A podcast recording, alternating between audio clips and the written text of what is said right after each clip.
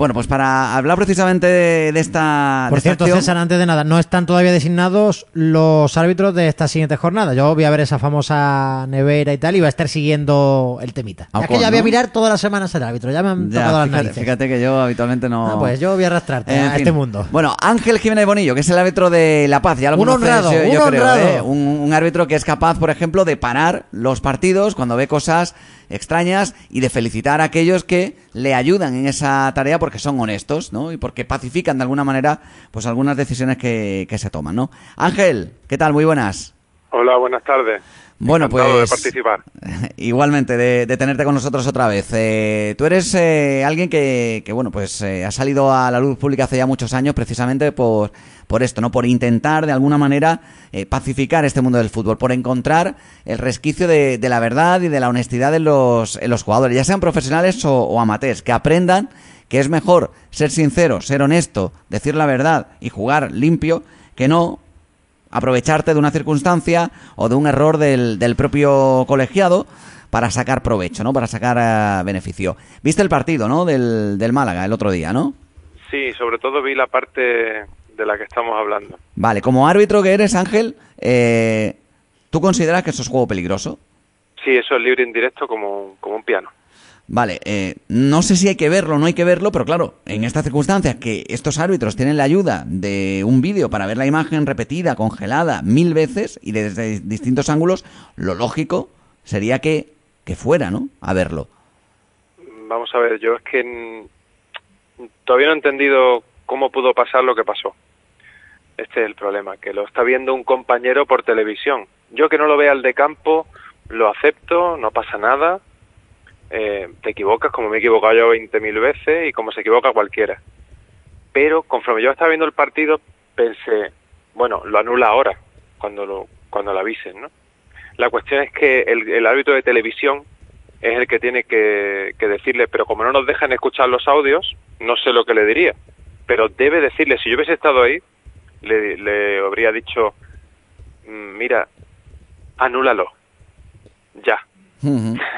claro. Así, con la confianza que, que da, que se conocen, que han formado parte de entrenamiento juntos, seguro, de jornada de tecnificación, de pff, charlas, de todo. Hay que decirle eso. Aparte de que el jugador mmm, sea honesto, que es lo deportivo, lo lógico, lo que deberíamos esperar, y lo que a mí me encantaría que hiciera el Málaga, por ejemplo, que fuera que dijera, oye, que nos vamos a convertir en el primer equipo que va a ayudar a los árbitros en todas las jugadas. Me encantaría eso, ¿eh? Por cierto. Pero mmm, si no lo hace el jugador, es que es mmm, incomprensible que el árbitro de televisión no lo llame y le diga, oye, que esto tienes que cambiarlo. Y si se lo dijo, todavía más grave, que el juez de campo diga, no, no, yo lo he visto, no voy a verlo. Entonces, pero como no sabemos la, lo que se dijo, no nos dejan escuchar las conversaciones en directo. Claro. Pues ahí estamos, que no nos lo explicamos y ya está. Pues fíjate, ¿eh? que es, es, una de las cosas que estoy demandando. ¿Por qué no podemos escucharla? Si no es en directo, por lo menos, aunque sea en diferido. Pero en directo, por ejemplo, sí que se escuchan las decisiones en fútbol americano que toman los, los distintos árbitros que, que están ahí en el, en el partido. ¿Por qué no? Se puede decir, oye, bueno, mira, están estudiando lo del bar, le daría más emoción, le daría más, más enfoque, le daría más transparencia y Hombre. nos olvidaríamos de polémicas y de controversias. Claro, y se, sería fantástico a nivel pedagógico también, ¿eh? Para pues aprender reglamentos de los que de los que más saben, de los, de los que están más preparados, eh, escuchar por qué se decide lo que se decide, en qué se basa, cómo se argumenta, y luego también para entender los posibles errores, claro. cómo se han sentido, cómo lo han vivido, qué perspectiva eh, tuvieron, qué, cómo argumentaron. Eso claro, es, Ángel, es básico. Es que, ¿Qué tal? Soy Juanje. Quiero, Buenas. quiero pensar que, que, que, hay unos motivos y que a lo mejor se sienta aquí con nosotros o con Arraiz, nos lo explica y no le damos la razón porque está claro que se ha equivocado, pero llegamos a entender su error. Ahora, con Correcto. este hermetismo, con este, ¿no? Pues lo que al final acaba calentándose la gente y pensando algo que, como bien dice Fran, yo no quiero creer, pero que con esta lista que acabo de dar y que seguro que has escuchado o viste ayer en redes sociales y demás, Ángel, eh, es difícil pensar o no creer que hay una conspiración contra el Málaga, porque son muchos partidos, son 30 jornadas y hemos mencionado 11 partidos con errores graves, que no me he puesto ahí con la lupita a mirar cualquier tontería, he mirado decisiones que influyeron claramente en, el resultado final del, del partido, porque aunque te meta 4-0 el Rayo Vallecano, si el primer gol llega en el minuto 3 de penalti raruno, pues ya te está influyendo en el partido y bastante. Por lo tanto, hace que la, este escurantismo, este secretismo que hay con los árbitros, hace pensar que, Es que estas que hay dos- algo raro. Estas son dos vertientes, Ángel, ¿no? Por un, por un lado, podemos pedir efectivamente la transparencia arbitral en el sentido de que nos digan cuál es el criterio que se basan, por ejemplo, para no pitar lo que, lo que todo el mundo ve, lo que tú incluso eh, aprecias, ¿no? Que es una clara falta sobre, sobre el portero ahí en el área pequeña con una acción de, de juego peligroso. Y la otra también está que el propio futbolista, el protagonista, diga, no, no, efectivamente he cometido un error. He sido yo el que ha hecho la falta. ¿no? Son, Sí. son do- dos vertientes. Es decir, queremos la transparencia de unos y nos gustaría, aunque eso es imposible, evidentemente, eh, por mucho que lo intentemos desde todos los ámbitos, eh, yo sé que tú no lo consideras imposible, pero sí altamente improbable, pues que haya jugadores que reconozcan la verdad y que sean honestos, ¿no? Consigo mismos y con los compañeros y rivales. Sí, hombre, a mí me encantaría. y yo pienso que es posible. Es muy difícil porque arrastramos una cultura de todo lo contrario, pero la honestidad le gusta a todo el mundo. Entonces, esto sentaría un precedente magnífico y ese jugador y ese equipo serían reconocidos a nivel mundial incluso, ¿eh? Sería maravilloso. Pero aparte está la cuestión arbitral. Y yo, bueno, intento siempre analizar con espíritu crítico y si, digamos, pido esa honestidad a los jugadores, tengo que pedirla también para, para los míos. No estoy diciendo que actúe deshonestamente, porque yo no lo sé. Estoy diciendo que podamos tener acceso a, a, la a las conversaciones. Esto es básico. Sí, y además sin cortar, sin editar ni nada por el Por estilo, supuesto. claro. Que luego filtras por aquí, cortas por allá, pegas aquí y resulta que al final es todo lo contrario de lo que estaban hablando. O te No. cortan directamente una parte que no, que no guste. Yo lo quiero en directo. Yo no quiero en diferido como habéis apuntado. Oye, por lo menos en diferido. No, yo lo quiero en directo. Que se esté escuchando como se escucha en rugby, en que se para el juego, se está escuchando todo y por cierto, el juez de campo no va a ver las imágenes a la pantalla. Simplemente escucha cómo el juez de televisión le dice la decisión que tienes que tomar es esta. Claro. Es que ¿quién es el árbitro principal, Ángel? ¿Cómo? ¿Que quién es el árbitro principal? Se supone que es el del terreno de juego. El Sí, que está en es el el césped. terreno de juego. Es el que De tiene hecho, la, el la- árbitro- la última palabra. de- es el que tiene la última palabra, siempre. Pero claro, si tenemos acceso a los audios y el de televisión le está diciendo, oye, juego peligroso, de verdad, ve a verlo. Y no va. ¿Qué decimos? Pues, Ya. lo que está claro es que yo te quería preguntar esto, Ángel, y espero no meterte en un pequeño lío. Pero lo tengo, lo tengo que hacer. Ayer lo hablábamos un poco fuera de micro para que vayas imaginándote por ahí por donde puede ir la, la pregunta. Pero yo tengo la sensación de que quiero creer que no hay conspiraciones, que no hay historias, pero en una liga en la que el Cádiz está harto de los árbitros. Preguntas al Betis y está harto de los árbitros.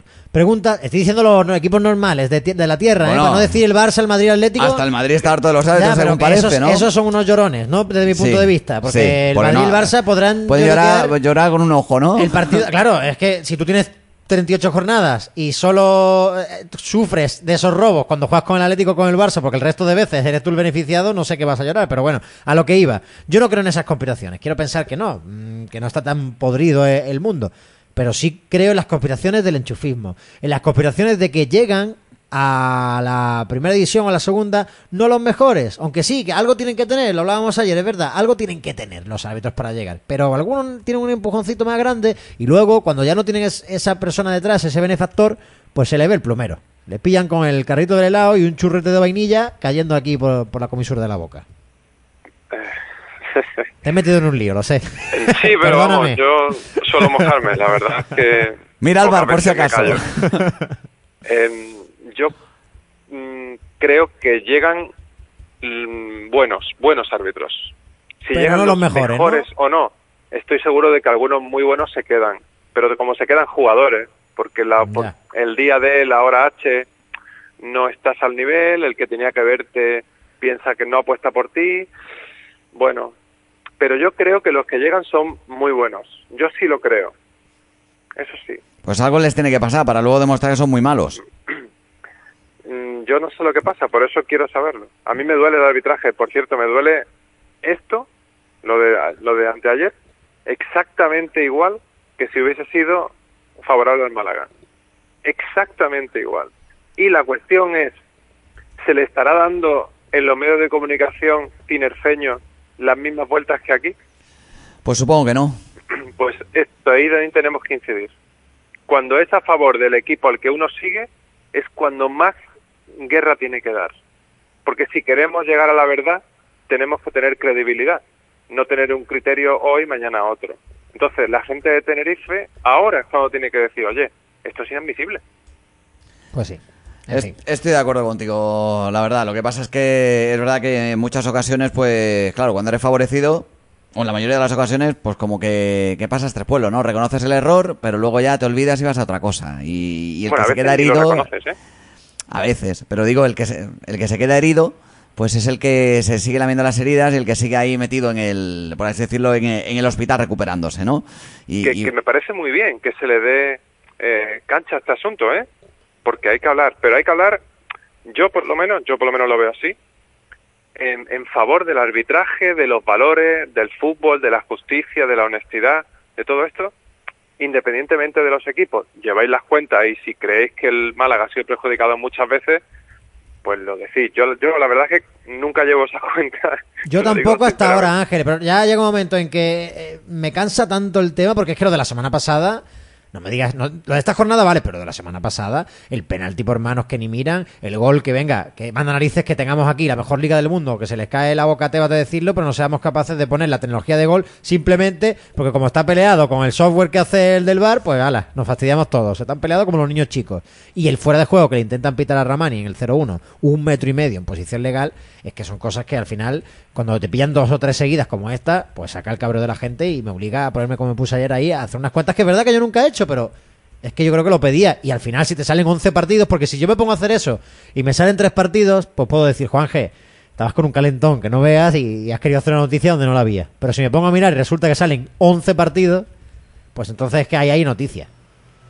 Sí, sí, yo, yo entiendo que, que se comente, ¿no? Lo que pasa es que probablemente habrá algún equipo al que le han beneficiado 8 o 9 o 10 veces. ¿no? Si se ponen a hacer las cuentas. a lo mejor, Y habrá algún programa de las emisoras de la ciudad donde juegue ese equipo en las que se hable de estas cosas. Seguramente no hagamos un reportaje especial de lo de la lista blanca, por así decirlo, de, de aciertos a favor del Málaga o de errores a favor del Málaga, pero sí, yo no tengo ningún problema en si el Málaga es el que mete el gol del otro día. Decir aquí, si yo lo creo, además nos ha caído aquí muchos palos en Radio Marca, Ángel, por decir precisamente lo que pensamos, aunque a veces eso sea contrario al Málaga o sea criticar a- al equipo. Que a lo mejor Pues no sale un reportaje, eso es verdad. Esos son buenos palos, ¿eh? Ya, ya, eso no, es sí como lo de antes, eso es como lo antes de la honestidad del jugador, que si lo reconoce a lo mejor le dicen algunos, oye, tal cual, pero en el fondo está haciendo lo que debe. Depende de quién te insulte, Ángel, es hasta un halago, así que... Hombre, por favor. Y tanto, Claro. ¿eh? Y tanto.